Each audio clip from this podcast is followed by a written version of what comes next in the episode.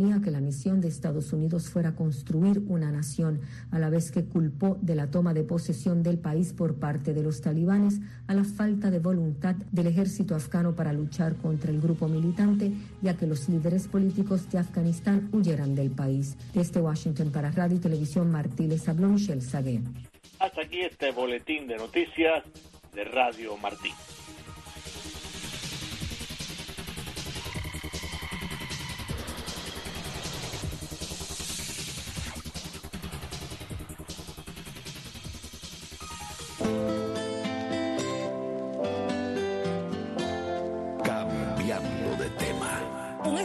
Que lleva su sonido al paso de mucha gente que apuesta por una radio con contenido y modos abiertos a todo lo cotidiano que tiene esta vida. Cambiando de tema. Donde conviven la palabra y la música, el consenso y la discrepancia. Cambiando de tema. Bienvenidos como siempre a Cambiando de tema y damos cada semana un repaso por la arquitectura cubana e internacional. ¿Qué nos identifica? ¿Dónde hemos llegado? ¿En qué coincidimos en esta arte? Pues nada más y nada menos que para instruirnos sobre esto, nuestro arquitecto de cabecera, Rafael Fornés. Gracias por estar con nosotros. Sí, aquí seguimos. Eh, hay muchos temas eh, que tratar. Y hoy te propongo el, un elemento eh, muy significativo de las edificaciones eh, coloniales, que es la portada. La portada. Sí. Eh, la portada es ese elemento que tiene la entrada principal de, las edificaciones, tanto viviendas como otro tipo de edificios cívicos o religiosos. es la entrada principal. Ajá. Eh, la arquitectura nuestra es una arquitectura, yo diría, minimalista, muy, muy simple, muy sencilla. Realmente el barroco eh, ocurre de una manera muy suave también. Eh, y eso hace que, al ser tan neutrales las edificaciones, las, las, entradas a ellas se, se señalizan, se destacan a través de estas portadas. ¿no? Esto es una herencia española, por supuesto. Eh, todas las ciudades de España y, sobre todo eh, el sur de España, que es donde más nos influencia, eh, todo Andalucía. Tenemos las portadas de origen jerezano y de origen gaditano en La Habana. Mm, o sea, que están diferenciadas. Exacto, son muy diferenciadas porque unas son compuestas de una manera más libre, las, las jerezanas, y las eh, gaditanas son más formales. Oh. Entonces, en, en los inicios eh, de, la, de, la, de las ciudades eh, cubanas, tú sabes, hemos hablado de eso en otros programas, sí. te encuentras portadas, por ejemplo, en, en, en tu natal Santi Espíritu o en, en Trinidad también de Cuba, pero en estos casos casi siempre son edificaciones de una sola planta. Sí. Eh, no quiere decir que no sean monumentales, pero eh, eh, la, monumentalidad ocurre más bien hacia el interior de la, de la edificación. Y entonces en la, en las fachadas, que son muy neutrales también, con estas ventanas, largas ventanas, puertas, ventanas, aparecen las, las, las portadas, pero estas portadas iniciales que podemos encontrar, las más primitivas, en La Habana hay algunas, sí, pero en Trinidad y, y, sobre todo, eh, fíjate que son compuestas de una manera bastante, eh, diría yo, popular. O sea, son albañiles que manejan eh, elementos de la arquitectura clásica, pero de una manera un poco popular. Son como mm. interpretaciones vernáculas. Oh, fíjate, es que me gusta el símil. Y, y después se va refinando eh, a, través del tiempo, ¿no? Eh, yo, el tema de las portadas se me ocurrió justo porque eh, tengo un pequeño libro que es una obra, una joya del arquitecto Joaquín Weiss, eh, que se llama Portadas Coloniales de La Habana. eh, bueno, La Habana, sí, sabes, eh, por su característica, tiene muchos periodos históricos y, y siempre nos referimos a La Habana, pero bueno, en muchas ocasiones eh, todas estas eh, comentarios también eh, se aplican a, provincias. ¿no? Claro, por supuesto, pero La Habana es donde convergen muchas cosas. Ahora mismo hemos hecho esa, esa conexión, ¿no? Con, el origen de la portada. Joaquín Baez es, un gran arquitecto cubano. Él estudia en Cornell University, se graduó en 1916 y practica durante tres años acá en los Estados Unidos. Entonces, eh, eh, Joaquín eh, regresa a Cuba y entonces funda una compañía de arquitectura con Carlos Madovi. Y uno de los edificios, mm, en mi opinión, más importantes del campus universitario, porque es un edificio que se sale de la, del lenguaje neoclásico, es la biblioteca de la Universidad de La Habana, es obra de, de Joaquín, una obra increíble, digna de estudio y sus columnas, su, su, interpretación, art deco, es un art deco eh, clasicista, una cosa increíble. Y fue profesor titular y decano por muchos, y nos dejó muchos libros sobre arquitectura, la famosa eh, trilogía de la arquitectura colonial cubana, y este librito, que es un, una cosa muy interesante, de eh, es como un paseo por la ciudad, y él va tomando fotografías y nos va hablando de, eso, de, esos, eh, de esos eh, elementos que es la portada. Él también hizo otros sobre los techos, o sea, dedicado exclusivamente a, elementos, ¿no? Sí. los techos coloniales cubanos. Eh, Daniel Tahuada, que es un excelente arquitecto y un maestro, en 1964 empieza a trabajar con la Comisión Nacional de Monumentos, que es el, el, el, la institución donde se publica este librito. ¿ves? Y él recientemente hizo una edición del libro y lo amplió. O sea, yo, yo les recomiendo a, a los oyentes que si pueden consultar estos libros eh, de, de Daniel, que se llama Otras portadas habaneras, donde aparecen, es una edición de 2006, donde aparecen 129 portadas. 129 portadas. 120, documentadas 129 portadas con fotografías maravillosas de, Julio Lanzamendi, que es un excelente fotógrafo y que trabaja mucho el tema de la arquitectura. Mm. Eh, básicamente se puede considerar que existen, mm, hay una evolución en esto de las portadas, ¿no?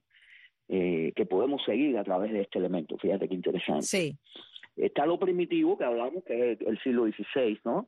La etapa está primitiva, que básicamente son casas andaluzas traídas a, Cuba.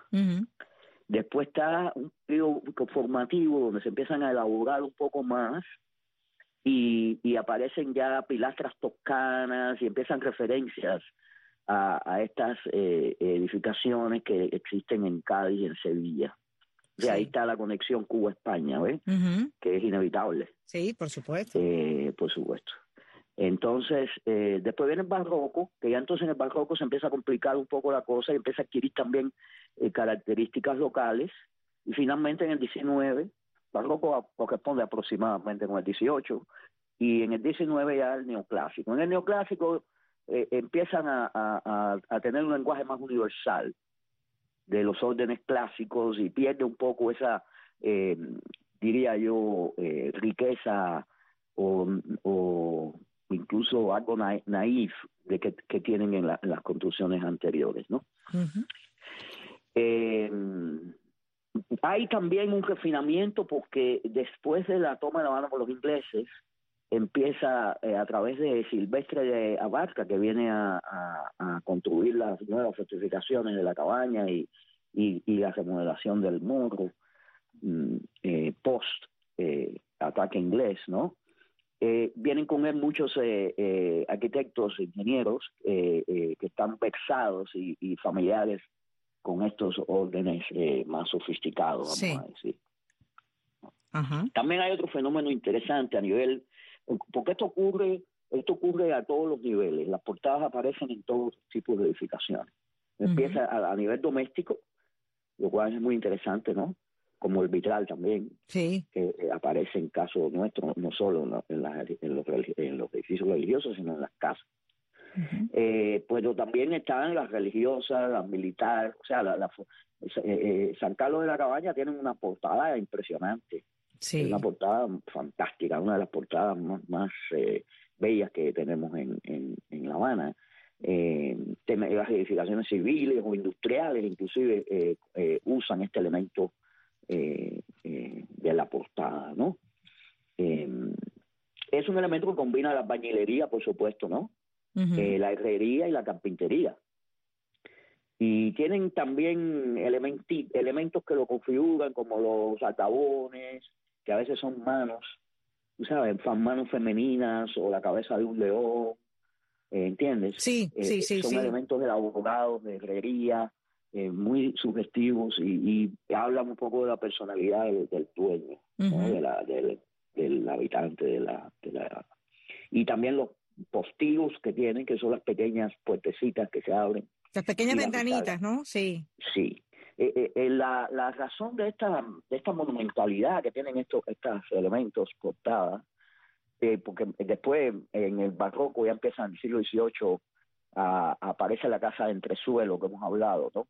La casa de entresuelo es una casa, eh, también es una casa que yo encuentro sus orígenes en Ostia, el puerto de, de Roma. O sea, en Roma yo no encontré ese tipo de tipología de vivienda o de, o de edificio, que realmente es, una, es mixto, un edificio mixto. Mm. Pero en Ostia sí, que es la casa almacén.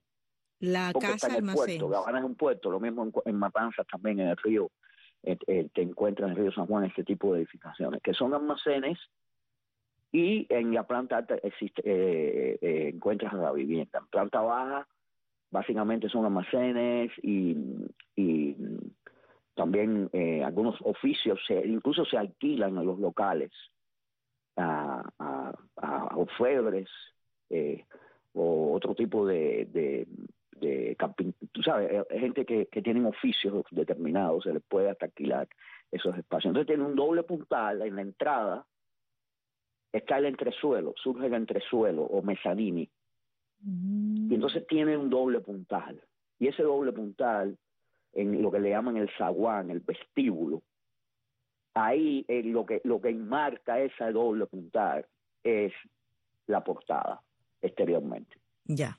No sé si me explico. Sí, sí, sí, sí, O sea, es- perfectamente. Es una casa que tiene una planta, después tiene dos plantas y después tiene la planta baja es un doble planta con el mezanine, o sea, este este entresuelo que se le llama, que ca- básicamente ahí existían oficinas, eh, es una, una pequeña, eh, como una especie de barbacoa Sí. eh, en- en- reducida. Entonces, ese doble puntal en, el acceso a la vivienda se monumentaliza y, se, y coge la, la, la, la- las dos, los dos pisos.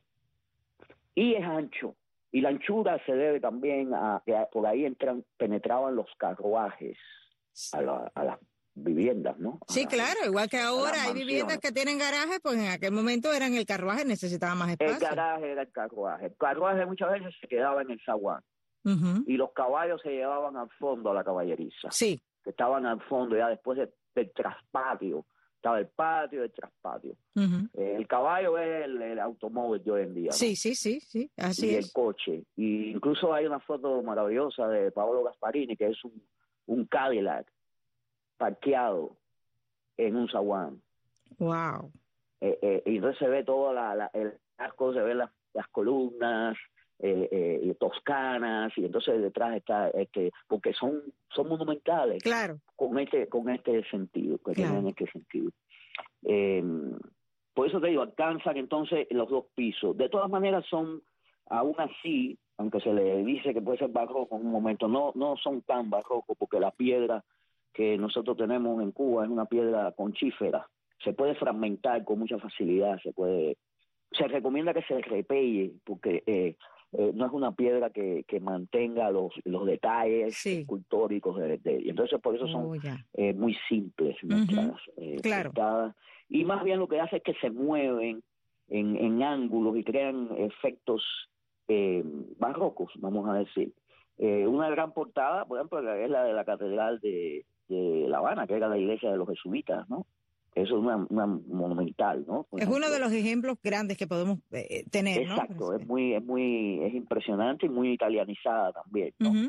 Eh, y como te dije, aparecen portadas en los castillos, en todos los castillos, fantásticas, pero incluso en las murallas, las murallas tenían siete entradas.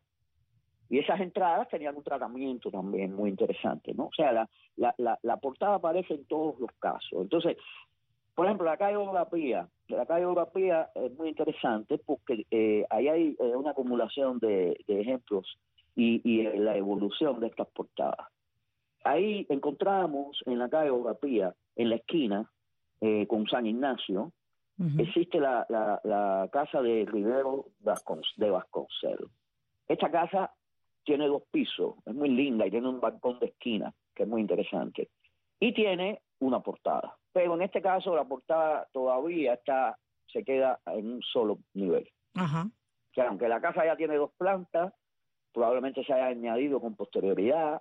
Anyway, la, la, la, lo que es el, la portada en sí que es muy, es muy linda, es muy eh, eh, especial, que tiene un solo nivel. Entonces, después, siguiendo por esa misma calle, incluso muy interesante, porque en el libro de Vice aparece eh, documentada la portada de, de Justiniani, el de la casa de Justiniani, que es justo al lado de esta de Rivero de Vasconcelos, por la misma calle Europea, que es una casa del siglo XVI, de un italiano. Y es muy interesante porque tiene una, un frontón curvo, fragmentado, y entonces tiene dos columnas adosadas, eh, eh, circulares, son columnas, no son pilastras. Y entonces tiene también unas espirales arriba y una roseta. Es, muy, es muy, es una, una portada única, es poco común esta, esta portada de Justiniani. Y en el libro de Weiss aparece documentada y que aparece como que la casa fue demolida. Y, efectivamente, en 1956 se demolió. Se demolió, qué eh, lástima, ¿no? Sí, y se llevó, eh, alguien la compró, eh, y el arquitecto Más Borges, que yo lo conocí afortunadamente, llama, que es el arquitecto de, Tropicana, utilizó estos elementos en un edificio que le hizo a María Teresa Rojas. Fíjate qué interesante. Sí, sí, porque además fíjate que estoy pensando eh, ahora mismo en las personas que nos escuchan desde la isla, que están allí en La Habana, que están viven eh, en la calle Europía o cerca de la calle Europía, ellos perfectamente eh, pueden ver lo que tú les estás explicando. O cualquier turista común que incluso visite La Habana, puede, puede justo en la calle Europea, la, la, vaya, la Casa de la es una obra maestra de la arquitectura eh, doméstica. Definitivamente, sí. Es increíble, es una maravilla. Y, el pórtico entonces de la casa, famosa casa de la Urapía, que realmente es de Martín Calvo de la Puerta, es un, una portada única también y barroca y con espirales y es muy interesante. Esta sí tiene ya el doble puntal. Esta ya lo tiene. La edificación es muy neutral, la más tiene los huecos de las ventanas y, e inclusive, e, e, exclusivamente y muy plana, no tiene ningún detalle eh, en, ornamental. Sin embargo, este pórtico es de dos pisos y mm. fue traído de España, fue traído de Cádiz. Oh, se elaboró allá, se talló toda la piedra allá en Cádiz y entonces se transportó en barco, por supuesto, y se ubicó en este lugar. Claro, porque la calidad de la piedra es otra, como bien nos has dicho. Exactamente. digamos, es un poco más dura, podemos decir así, ¿no? Una piedra más dura, más, más maleable. exacto, pero esto la hace también peculiar, ¿no? Claro. Eh, muy peculiar. Entonces te encuentras portadas en, en todas las iglesias, en, en, en, Belén, el convento de Belén, en, en eh, imagínate, eh, eh todos estos, San Francisco de Asís también tiene, la catedral, incluso en, los laterales, estos, estos conventos como San Francisco y, y la catedral, el, el seminario San Carlos, tiene portadas laterales, en por la bodeguita del medio, tú vas caminando y al, fondo te encuentras una portada eh, que monumental, que es em, eh, no, en la calle de Tejadillo, justo antes creo que es, que tú eh, al final, al, final de una calle importante aparecen estas portadas y lo mismo ocurre en, en San Francisco. O sea, te las encuentras directamente, vas caminando por la calle y de sí, pronto la portada aparece. aparentemente la entrada es otra, más. Eh, por ejemplo, San Francisco, ¿no? Más bien es en la plaza donde ocurre, ¿no? Y, y tiene su gran portada que entras a la iglesia. Pero en los, aparte de los conventos, que también tiene claustros, tiene también portadas secundarias. Que eso también es un elemento muy interesante de, de las portadas. Claro. Sí. Y bueno, te digo, aparecen en, en la muralla, aparecen en los castillos, eh, se, hacen meter en estas puertas también que son muy sólidas. Eh, esto tiene también eh, razones. Eh, tiene su explicación. De seguridad también, ¿no? Son edificios que son muy, o sea, son muy cerrados los conventos mismos, por ejemplo, por su característica conventual, ¿no? Son, son hacia el interior, se vuelcan hacia los patios, por eso los patios son fantásticos. Son enormes, sí. Exacto. Pero al exterior son muy neutrales y prácticamente no tienen eh, visibilidad y, muy pocas ventanas. Intentar no llamar la atención y sobre todo intentar también ser seguros, ¿no? Para quienes residen, por, por una serie de cuestiones, sobre todo la cuestión estratégica, me supongo, Rafa. Exacto. Exacto. Entonces, eh, por ejemplo, te, encuentras el convento de Belén o cualquier otro, eh, eh, Santa Clara, cualquiera, que tiene esta esta portada que va en la iglesia, por ejemplo, en, la, zona donde se, encuentra la iglesia, y después te encuentras en, la entrada al, al, patio conventual, ¿no? Y bueno, incluso hasta el arco de Belén, que está allá al costado, pues se puede considerar que es una especie de portada, ¿no? Eh, y así lo encuentras en toda la isla, en iglesias, pero mm, como te digo, aparecen en, primeras plantas en los primeros años y después se empiezan a evolucionar y se empiezan a, hacer monumentales, ¿no? Y bueno, eh, ya en la mm, República ya no, no se empieza a cambiar el, concepto de la vivienda y la escala y desafortunadamente desaparece eh, bastante este elemento. Claro, porque ya se, digamos que se moderniza, se hace un poco más económica, ¿no? Barato, me supongo que sea a la hora de construirlo, la vivienda. Sí, es una racionalización de, de, la expresión arquitectónica y eh, yo considero que incluso tú puedes hacer arquitectura moderna como se hizo mucha en, en, los años 50 con referencias y elementos de, de, la colonia, ¿no? Como te dije, por ejemplo, este, este pórtico de Justiniani que se demolió se llevó, eh, eh, más Borges se lo llevó y, lo utilizó en una, en una edificación. Y ellos, mucho, Fran Martínez también me contaba que ellos con, eh, usaban, y, Eugenio Batista usaban las losas y las tejas de algunos, y techos también de madera de algunos de algunos de estos edificios que se demolían, ¿no? Hablando en términos contemporáneos, se recicla. Sí. Algo así, ¿no? No, sí, sí, por supuesto, y se ha seguido reciclando. Y se eh, seguirá. En la actualidad, tú lo ves en la actualidad también. Por ejemplo, cuando hay una demolición o un derrumbe, la gente va enseguida a llevarse todos los ladrillos. Claro, hay que hacerlo, pero ya lo hacían en Y todo se lo llevan, todo, puerta, Entonces, eh, hay muchas casas que tienen los pisos de otros pisos que se han eh, conseguido de otros lugares, ¿no? Son unos pisos bellísimos, estos, estos baldosas eh, hidráulicas cubanas, ¿no? Que tienen estos arabescos. Sí. Entonces muchas veces te encuentras mm, eh, gente que, que, hace echa mano de eso. Y yo he visto fotografías de, ciclones, en México, hablándome tú del ciclón que está, donde la gente inmediatamente eh, van y, y hacen recogida de, de mm, piezas que pueden utilizar después en, sus edificaciones. Por supuesto, interesante como siempre este recorrido por nuestra arquitectura que es muy rica, que quizás muchas personas no lo entiendan y nosotros aquí en Cambiando de Temas se lo demostramos.